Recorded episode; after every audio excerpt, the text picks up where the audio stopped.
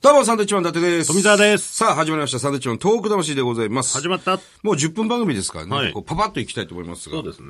あのー、この番組はですね、たくさんのあの、海外支社から、海外支部ですか、いろんなメールがね、えー、来るわけですが、むしろね、日本より海外の方が聞かれてるんじゃないかっていうぐらいね。そうなんですよ。で、今日もいっぱい来ております。あそうはい。えー、世界各国の特派員がですね、いろんなメールをくれてるんですね。えー過去に紹介した国からはですね、ニュージーランドのアライ・リエスさん、えー元シンガポール支部のエリさん、もっと。そう、えードイツ、えーミフ、ミッフェン、ミュンヘン。ミュンヘン。 ドイツはミュン、ミュンヘンの、えー特派員、エイジさん。ドイツのこと何も知らないです知かららないね。ですね。ソーセージとソビーーセルーしジかのわから国ないしか。知らないですね。ドイツ。ミュンヘン。あとブロッケンマンがいるっていうところですかねロッケンジュニアですね。で、新しくですね、えーノルウェー王国。ノルウェー。ノルウェーから来ました。ノルウェー王国から、オスロールさん。えーさらに、チェコ共和国から、モモコさん。すごいでしょノルウェー、チェコも情報ないね。ないでしょノルウェーお前ほら、好好きじゃん、そういうの。きじゃんっていうか、そなんのか、サッカー的な。そう、サッカーしゲームとかやってるから、サッカー好きだとなんとなく、だけど、ノルウェーじゃあ何ですかって言われたら、何にも出てこないね。ノルウェー。北欧ノルウェー、北欧です。あの、十、十字の国旗ぐらいああ、水色のね。の情報。違うあれは水色 水色じゃないんです。スウェーデンじゃない水色。あそう。全然知らないわ。うん全然わからない。だから逆に、それ、ゲームやってることでそういうのが分かってきたから、なるほどな。うん、よかったなと思いますけど。日本は詳しいんだけど、俺世界は難しいわ。ノルウェー。ちょっと行きますよ。バイキング何が坂上さん違う違う違う違う違う。あの、か、海賊みたいなおー。のイメージ角生えた。かなぐらいしかわかんない。いきますよ。えー、まずチェコの方。チェコかいね。えー私はチェコ共和国の首都プラハに住んでおります。プラハは世界で最も美しい街と言われているだけあり、えー歴史ある建物の並ぶ街並みは本当に美しいです。へ私は北海道出身なので、ラジオを聞くたびに、えー被災された方々のことを思い、日本の自然災害の多さを憂いています。チェコには地震がありませんし、日本のように四季の移り変わりもなく、美しく、冬はキリリと寒い空気感がとても気に入っております。このラジオを聞いて、いつか東北にも行ってみたいと思いましたあ。ら、嬉しい。プラハに来るときお知らせくだ さい。プラに行くときはあんまりないと思います。とっておきの場所をご案内しまあ、す。それは嬉しいですもけどもね。こ。えこれ、えーじゃあ、ももこさんは、まず何歳なんでしょうね。なんで、支給がないんでしょに、 4シーズン、1シーズンじゃないですか。あんのかなあんのオールワンシーズン。四季のうつ移り変わりも美しく。四季がないでしょだって。冬があるわけですから。と同じってことじゃないでしょだから。うん。冬が長いんだ。長い。ああ、そそううだだ、。冬って言ってるもんな。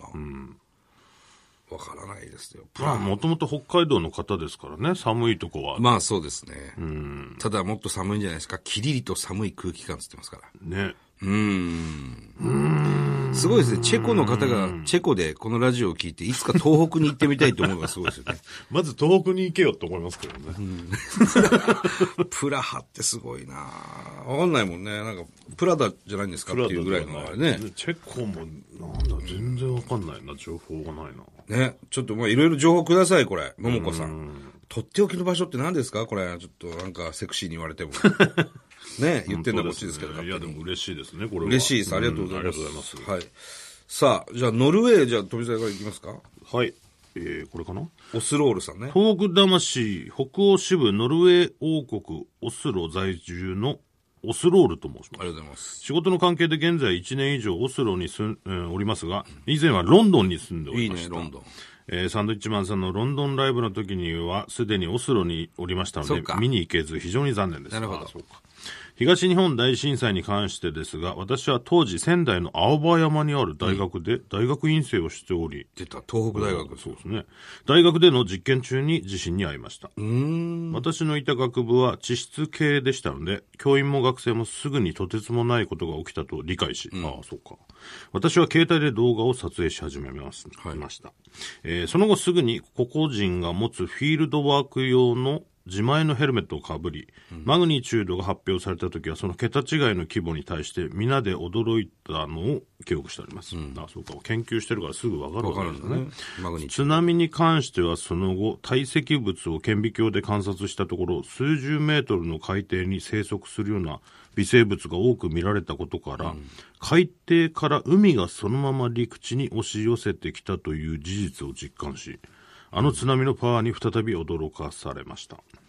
話が長くなってしまいましたが、皆さんを笑顔にするサンドイッチマンさんお二人の活躍を遠くノルウェーより願っております。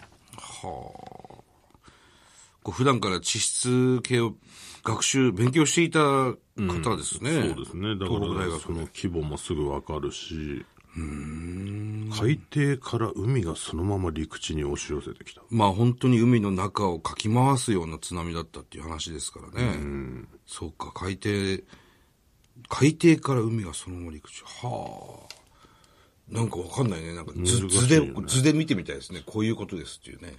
だから、いわゆる、なんか、映画で見るような大津波じゃなくて、そのまんまく移動してくるみたいなことなんのかもわかんないですけど、これ、ついこの間またあの海底、深海の、かし海底1500メートル、2000 2500メートルぐらいのところに、実は生物が山ほどいて、あの、地上にいる生物よりも多いぐらいえの生き物がいるっていうね。本当にそういう研究が発表されましたね、アメリカの。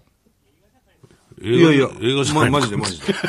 本当に。で、5000メートル、海底5000メートルにも生物がちゃんといて、あの、た、ただの岩から出るエネルギーみたいなとこだけで生きているっていう岩から出るエネルギー。。あるんだって。そその話をちょっと詳 しく。 それは知らないけど。これほんでなんかあの、噴火してるじゃん、海底で。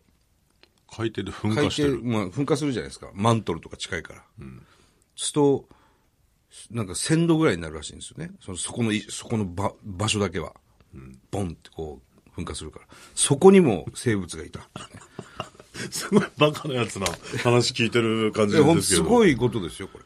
まあでもね、その、海底って不思議なんだか海の奥のね、研究はまだまだら。ね。これからでしょうから、これだからきっと、ノルウェーで今そういう仕事してるんでしょうね、きっと。なのかな、うん。だってそれは大学大学院生までなって、研究で行ってんじゃないですかね、もしかしたらね。うん。なんか、詳しく知りたいですね。まあ、あの、バカでもわかるような、あの、簡そ単うなんでなすよ言い回しでね。そうなんですよ。皆さんちょっとね、我々を舐めてるんですよ。そうなんですよ。思ってる以上ですから、はい。小学生に説明するぐらいの感じで、いや、本当そうなんですよ。説明してもらわないと、この堆積物を富澤は読めなかったのでね、さっきね。これなんて読むんだろうこんな書き方あるんですね。書き方水石物みたいな書き方ですね。そう、だから石物は読めますけど、タイ、これでタイって言うんだ。ね。顕微鏡なんてのはもう読めますけど書けませんからね。書け書けないです し、顕微鏡、雰囲気で読んでますからね、顕微鏡。これ顕微鏡読めるけど書けない人だらけでしょ、日本なんて。だって剣なんて、顕微鏡の剣なんて俺書いたことないもん、こんな字。あ習った時は書いてんだろうけどな。そっから、習ってないよ、こんな字そ。っからだから35年ぐらい書いてないよね。うーん。難しい、こんな。書けないよ、お前。ね。何ですかなんか、顕微鏡って書い てき勉強書け。た。書けるんすかおー。そうなんだ。鴨さん書けると。絶書けないわ、顕微鏡。書けない、書けない人がほとんどだよ。さて、えー、続いていきましょう。ドイツのミュンヘン。ドイツ。エイジさんですね。えー、私はドイツミュンヘンに駐在している、 駐在、もう駐在員ですからね、この 番組。ミュンヘン特派員のエイジです。えー、世界各国の特派員の皆さんからメールが寄せられるのを聞いて、んぜひ私も繋がれたらいいなと思いご連絡させていただきました嬉。いですよこれは私は生まれも育ちも就職先も愛知で。あ、愛知なんですね。初めて県外に出て生活するのが このドイツでした。すげえんだよそんなことあるかすごいね。な。愛知からドイツ。急にドイツ。えー大のプロ野球ファンで、えー地元中日ドラゴンズを応援しているのですが、えー日本にいた時はプロ野球12球場巡りをしており、あ12球場巡りね、えー残すところ札幌ドームと楽天生命パーク宮城のみでした。うえー2011年の東日本大震災が起きてからは、東北は地震が起きそうで危険だと避けてしまっていました。このポッドキャストを聞いて、訪問することで被災地に貢献する方法もあるのだと聞かされ、あ、気づかされ、帰国した際は楽天生命パーク、ね、今仙台の球場ですね、を訪ねてみようと考えております。ありがとうございます。えードイツで地震は起きないため、あ、そうなんだ。地震をあまり意識することなく生活しておりますが、いずれは日本に帰るので、これからもサンドイッチマンさんのこのポッドキャストを聞いて、被災地や地震について常にアンテナを張っていたいと思います。もしよろしければ電話でのお、電話でお邪魔のコーナーもお待ちしております。とこれ電話番号書いてますね。すごいね。これまた後ほどかけましょうか、そのうちね。すごいですね。そっか、今早朝。今早朝なんだって。あ、時差が。うん。ドイツ。今はドイツ。ドイツでどういったお仕事これでももしかしたら車の可能性ありますよね。愛知っていうことはね。うーん、なるほどね。ありそうじゃないですかあのありそうですねトヨタはね、きっと、ドイツ。はあ、ドイツ自信ないんだ。っていうことですね。ねあんまりないんでしょうね。知らないもんな、世界の。まあでも本当に、世界の地震の3割は日本でしたっけだいぶ多いですよだね。いぶ多いって言いまやぱすよりね。なんていうんですか、あのね、あれがあるからね。プレートね。うん何なんだ、あれって思う。もう言葉も出てきませんけど う。ども出てこない。かけもしないし。さあ行きましょう。はい。次、ニュージーランド行きますか。えー、これですかね。えニュージーランード、あ、そうですね。私、新井理恵と申しますどう。も。えーポッドキャストで東北魂を拝聴していたのですが、1月22日、ニュージーランドの特集がとても興味深く聞かせていただきました。はい。えー私も今現在ニュージーランドに住んでいるからです。おお、 10年前にこちらに来て、昨年無事永住権を取得した次第ですすごい、永住するんだもん。今働いている会社の社長が若い頃ラグビーをしており、その縁でニュージーランドで日本食レストランを立ち上げますしげえな。た。はあ今では定期的に地元のラグビーチームに食事の提供などのサポートも行っており、ほう。ローカルとのつながりを大切にしています。素晴らしい。えー今後新店舗のオープンも控えており、ますます勢いをつけていくところです。すごい。インドのジョーさんとはそこが違うとこ ろです。 確かに。全然違いますね。ね計画性もあるし、新井さんは。 3月にはジャパンデイというオークランド最大級のイベントもありまほす。9万キロ離れた地球の裏側で日本は多くの人たちから愛されていますよ。へえ。今回の会場はオールブラックスラグビーの聖地イーデンパークというところです。ほうほう。私たちもこのイベントに参加し、食を通じてニュージーランドにいる多くの日本、あの多くの人たちに日本を知ってもらいたい、もっと好きになってもらいたいと強く思っています。南半球から応援しています。すごいですね。新井さんはこれ何歳ぐらいの方なんですかね。なんか若いような感じもします。まあ10年住んでるってことでね、30代、40代なのかな。はあ、しかし、確かに全然違いますね、インドのジョーとは。ね。しっかりとね、計う画んしてま。計す画よ通ね。りですよ、これね。なるほど。ラグビーやってたから、もうニュージーランド行きたくてしょうがなかったんでしょうね、この会社の社長さんはね。多分あね。あ、いやーすごい好きなんだろうな。ほんで、オールブラックスとこうやってね、また関わりがあって。そうか、ニュージーランドの特集はニュージーランドに住んでるから。気になるっていうのは、そうです。だからそういうことなんでしょうね。海外の話がいっぱい出てきて、自分も海外にいるから共感できる部分もあるし。そっかそっか。だからそうそういうなんか海外の人が聞いてるラジオみたいになってるんでしょうね。そうだね。 中継して中継な。ねすごいな。さあ、続いてこちら。はいえー、こんにちは。こんにちは元シンガポール支部のエリです。ほう。以前、日本に帰国しましたメールを読んでいただいた際、お二人から、日本に帰ってきたら特派員の意味がないからさっさと次の国に行ってくださいと言われました。はい言いましたね。えー帰国後、ほどなくして妊あ娠ら、 11月末に娘を出産しました。おめでとうございますすなので、残念ながら当面は他の国に行けなそうです。あら。まあ、しょうがないですよね。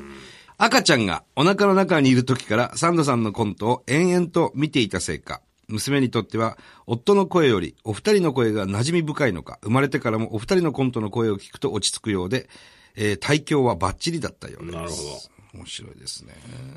そうか。よくね、曲を聴かせるといいとか言いますけど、そうですね、オーケストラとかね。ずっとコント聞いてたら、それは、それがパパの声って聞こえるかもしれないですね。だし、ね、ね、それ聞いたら寝るみたいなのあるんだろうね。まあ、あるでしょうね。それずっと聞かしてたらね。うん。いや、しかし、これ失礼なこと言ってますね。さっさと次の国に行ってくださいって言われてしまいました。本当だったらもうそんなこと言われたらメールくれませんよ。まあね、でも、支部の誰々って名乗る以上はね、やっぱ、 日本にいられても、まあそうですね。ね何の意味もありませんからね。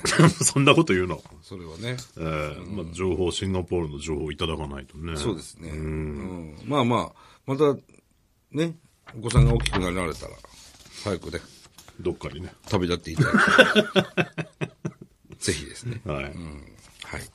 いや、しかし、いろんなとこでこのラジオを聞いてる聞方いがて、くれてるないいらっしゃるわけですね嬉しいですね。はいえーたくさんのメールお待ちしております。えー番組では東日本大震災に対するあなたのメッセージを受け続けます。はい。あがきの方は郵便番号100-8439日本放送サンドイッチマンのトーク魂まで。はい、それではまた来週です。バイビーさよなら。